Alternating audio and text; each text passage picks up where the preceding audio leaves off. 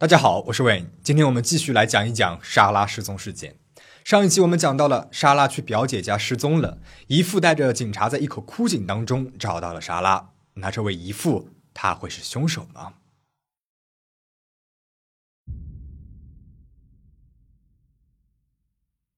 法医的报告随后出炉，莎拉的死亡原因是窒息，案发过程十分迅速，应该不到一分钟。作案工具是一条两点五厘米宽的皮带或者是绳子之类的东西，而莎拉的死亡日期正是她失踪的当天，八月二十六号。警方还在井里面找到了莎拉随身的背包以及背包里面的一些私人物品。警方猜测，这口枯井应该不是第一案发现场。凶手应该是在杀害了莎拉之后，才把她和她的随身物品都扔进了这口枯井当中。警方开始对姨父展开了轰炸式的审问。让人有点没想到的是，平日看起来老实巴交、不善言辞的姨父，突然戏精上身，面对谋杀罪及尸体遗弃罪的指证，竟然供认不讳，一个人扛下了所有的指控，而且他还给自己加戏，主动招供侮辱尸体罪。姨父说，在井边的无花果树下，看着美丽动人的莎拉，他没有忍住。为什么要杀害了十五年来自己看着长大的孩子呢？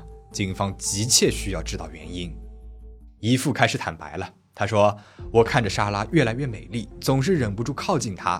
八月二十六号那一天，我在楼下的车库里面修着拖拉机，总是修不好，有一些烦躁。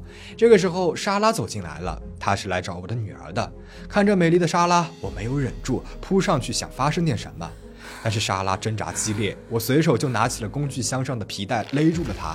没有想到用力过度，等我清醒过来的时候，莎拉已经没有了生命迹象。”这就是他的第一份认罪口供。十月八日，小镇上举行了莎拉的葬礼，参加葬礼的人数高达一万人。你要知道，这小镇上的居民总共也就七千多人，人们从四面八方赶来为莎拉祈祷。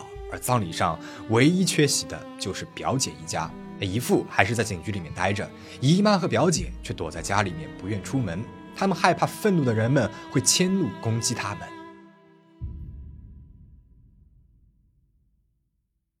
姨父的第一份认罪口供不能让警方信服，因为疑点还有很多。疑点一，当时报案的时候，母亲说女儿是两点三十分离开家的，但是因为她当时忙着做家务，根本就没有注意到女儿出门的具体时间。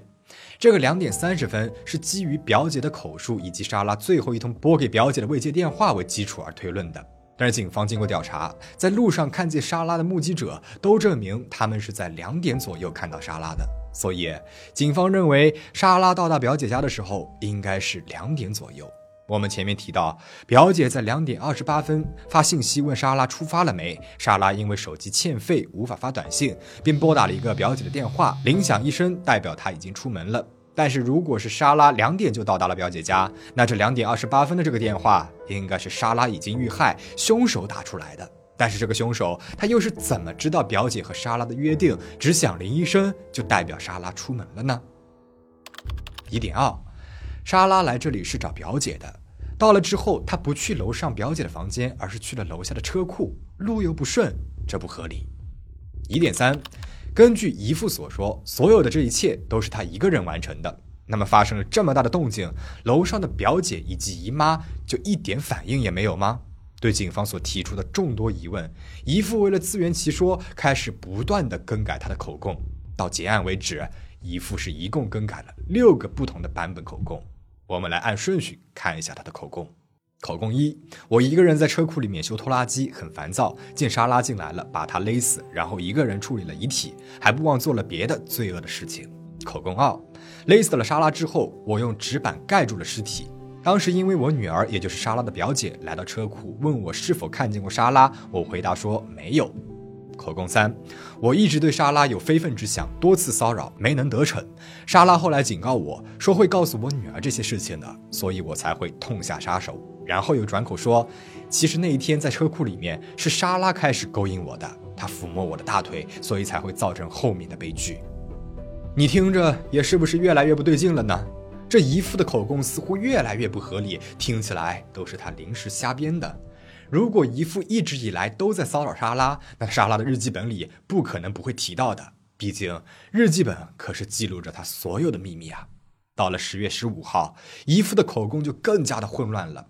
那么那一天，警方带着他来到了第一案发现场，也就是家里楼下的那个车库，进行现场重塑。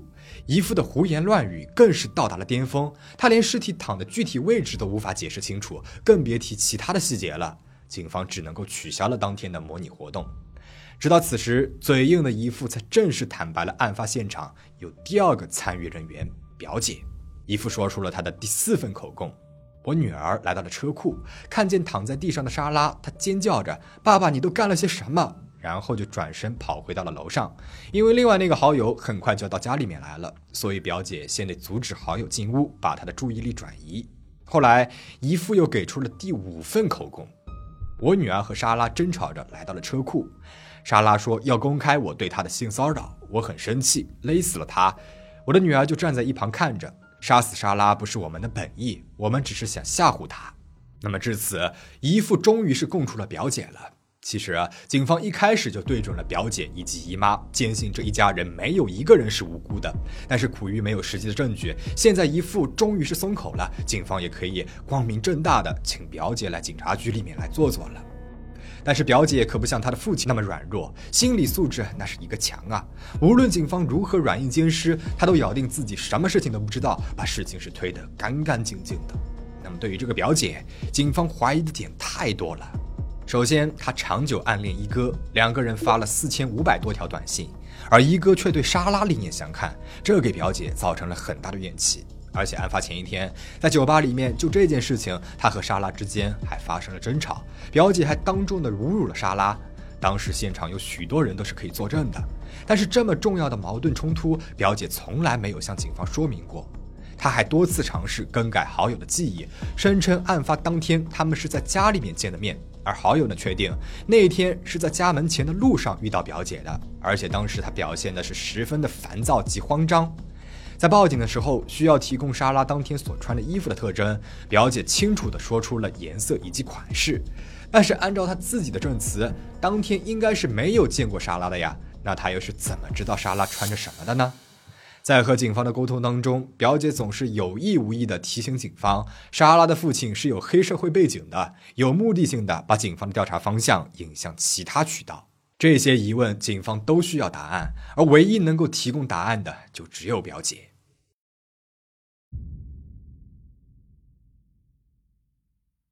到此，这个案件的最大嫌疑人从姨父变成了表姐，表姐正式被警方逮捕了。但是警方也知道，表姐心理素质极强，她只要咬紧牙关不承认，那么警方也对她无计可施。而这一家人唯一的突破口，就是这最软弱的姨父了。而终于。这一天来临了。十一月中旬，姨父在和自己的律师以及心理师讨论辩护方案的时候，突然说出了一句话，震惊了所有的人。他说：“我没有杀死莎拉，是我女儿萨布丽娜干的。”这话一出，就像是引爆了炸弹一样。律师和心理师吓坏了，就赶紧叫来了警方和检察官。姨父就说出了他的第六个，也是最后一个版本的口供。姨父说：“那天下午，我躺在长椅上休息。”突然，女儿萨布丽娜慌慌张张地跑来说：“爸爸，爸爸，不好了，快来，快来！”我就跟随着她来到了车库里面，看见了躺在了地上已经失去了呼吸的莎拉，我震惊了，问她：“萨布丽娜，你到底干了些什么呀？”她回答说：“不是我的错，都是莎拉太招人烦了。”就帮忙把莎拉藏了起来，而萨布丽娜则回到了楼上，出去阻止好友进屋。然后我就偷偷的把尸体扔到了井里面。我没有对遗体有任何不敬之举。这一版本的口供解答了警方的所有疑问，警方也是大舒了一口气。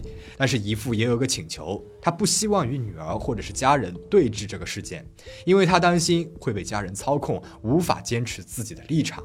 讲到这儿，你是不是以为我们的故事就快要结束了呢？其实并没有，各方的拉锯战才刚刚开始。父女之间的律师团队开始了互泼脏水。表姐的律师认为，姨父是一个容易被人操控的人，他是被警方操控了，说了警方编造好的剧本。同时，在监狱里面，姨父几次被姨妈以及另外一个大女儿要求见面，不知道是否因为他们不断的施加压力，姨父的口供一改再改，又改回了自己才是凶手的第一个版本。具体的我们在这里呢就不细说了。后面几个月的新闻，每天都是他们家庭的舞台，一天一个新闻，一天一个版本。在电视机前的民众们也开始厌烦这戏精一家人了。到此时，没有人再相信姨父的证词了，他绝对不是一个能够光明正大站在法庭上做关键证人的候选人了。那我们的案子就走入死胡同了吗？人证不足，又该怎么去定罪呢？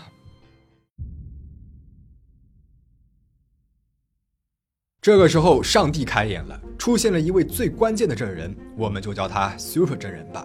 也是感谢这个 Super 证人，把一直躲藏在暗处、默默无闻的姨妈也送进了监狱。这个 Super 证人是一个花店老板，我们称他为花匠。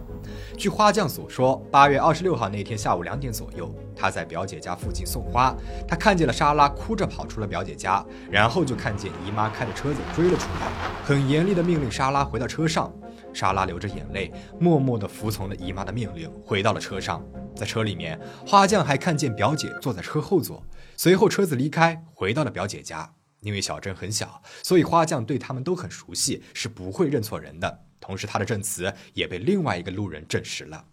花匠一直不敢开口的原因有三个：第一，他不想把自己放在摄像机前；第二，小镇很小，大家抬头不见低头见，这么一个恶劣的案子，自己不想参与，落人口舌；第三，也是最重要的，那么那一天他其实是去见他的情人的，这给老婆知道了还得了？所以这是这么久以来他一直保持沉默的原因。后来因为心理负担太重了，他和情人倾诉，结果情人的母亲报告给了警方。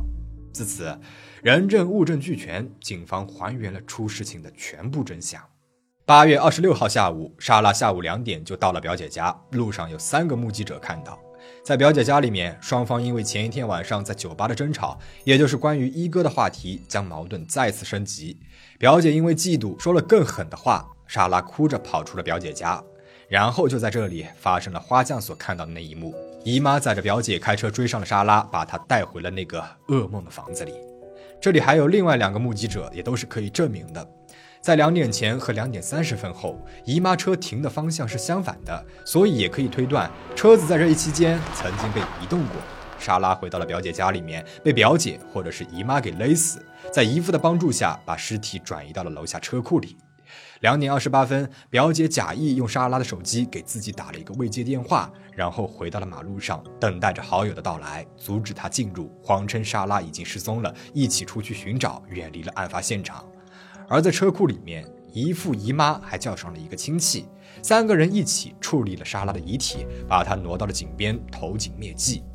警方手上的证据就是井边的信号塔显示，当天信号塔连线的手机也包括了姨妈以及亲戚两个人的手机，所以当时他们一定都在附近。而对于杀人动机，检察官给出了一个答案：嫉妒。一直以来，两个女孩的关系都是表姐来主导的，表姐认为她才是受关注的那个人，而莎拉只是她的小跟班，是可以随时呼来唤去的人。但是莎拉慢慢长大了，出落得漂亮大方。她嫉妒了，嫉妒莎拉的美貌，嫉妒一哥对小莎拉的爱护。而姨妈呢？她一直是一位隐藏在暗处的角色，不张扬，低调行事。但是她真的像表面上看起来那样吗？据称，姨妈一直以来都嫉妒自己的妹妹，也就是莎拉的母亲。姨妈是一个家庭主妇，在家里面，她是那个说了算的人。面对唯唯诺诺的软弱丈夫，她才是那一位支撑起家庭荣誉的那个主导人。在她看来，女儿居然因为被外甥女抢了男人受了委屈，这是她不能够忍受的。所以，为了捍卫家庭的荣誉，杀人灭口的事情，她也是有可能做出来的。最后，这个案件最终动手的人究竟是表姐还是姨妈？在他们不开口的情况下，我们应该永远不会知道了。但是，就如检察官所说的，无论是谁动的手，其实都不重要了，他们都有罪。在那个房子里面，谁也推卸不了剥夺了一个十五岁花样少女生命的责任。二零一七年二月二十一日，意大利最高法院确认判处表姐和姨妈终身监禁，而姨父因为毁尸罪被判处了八年监禁，同样对帮助处理尸体的亲戚判处了四年零十一个月的监禁。这个案件因为媒体的炒作，变相成了一场可笑的狂欢。这些别有用心以及一心想要出名的投机分子，最后都被送上了法庭。二零二零年一月二十二日，一审判决，十一位其他涉案的人，包括律师、一哥以及几名记者，因为诽谤罪及教唆罪等分别被定罪。但是到目前为止，都还在上诉。看起来这场司法之战还远远没有落幕。可怜的莎拉母亲对于这样的一个结果也是震惊又难过。Una nipote, una sorella che ti fa questo gesto così atroce, ti ti lascia esterrefatto, ti lascia。事件到这里就讲完了。我们再回头看看这几个主要人物，人性之复杂，展露无遗。莎拉的妈妈外表冷漠，没有丰富感情外露，在摄像机面前并不讨好，甚至群众凭着外表怀疑她的清白。但她的性格坚毅，对事情的不依不挠，勇敢面对问题，为了讨回事情的真相，甚至上书到了总统府，是一个让人佩服的坚强女性。而表姐一家呢，可真是不是一家人不入一个门呐！嫉妒成性，冷血残酷，虚假做作，是表姐母女的共同特点，特别是表姐。可能这辈子里，他最快乐的日子就是每天被记者采访，在镜头面前演戏的那几天了吧？好在真相没有等待太久，现在他就需要用余生为监狱里的黑暗来买单了。而姨父呢，被自己的妻子和女儿牢牢操控着，明知道这是错的，和自己的信仰完全相反的事儿，但是软弱无比，习惯服从，做出了让他夜夜噩梦的事情。而这整场事件。好像成为了媒体的狂欢，无数媒体扛着长枪短炮涌到了莎拉家、表姐家、涉事现场等等，为了博眼球而制造了各种假新闻，给警方的办案带来了很多的波折，也让受害人的家庭雪上加霜。在这个娱乐至死的时代，一个花季少女的死亡似乎成为了媒体们带给全民的狂欢。乍一想，不免让人愤怒，但是再一想，如果不是媒体这样的炒作，那么事情或许不会闹到那么大，那花匠或许就不会迫于压力站出来说话了。那到底对于一桩悲剧的案件，媒体怎么样的曝光才算是合适的呢？这或许是每一个媒体从业者需要思考的问题。你对这起事件有什么想说的吗？欢迎评论区留言讨论。最后，请大家保持警惕，保持安全。我们下期再见。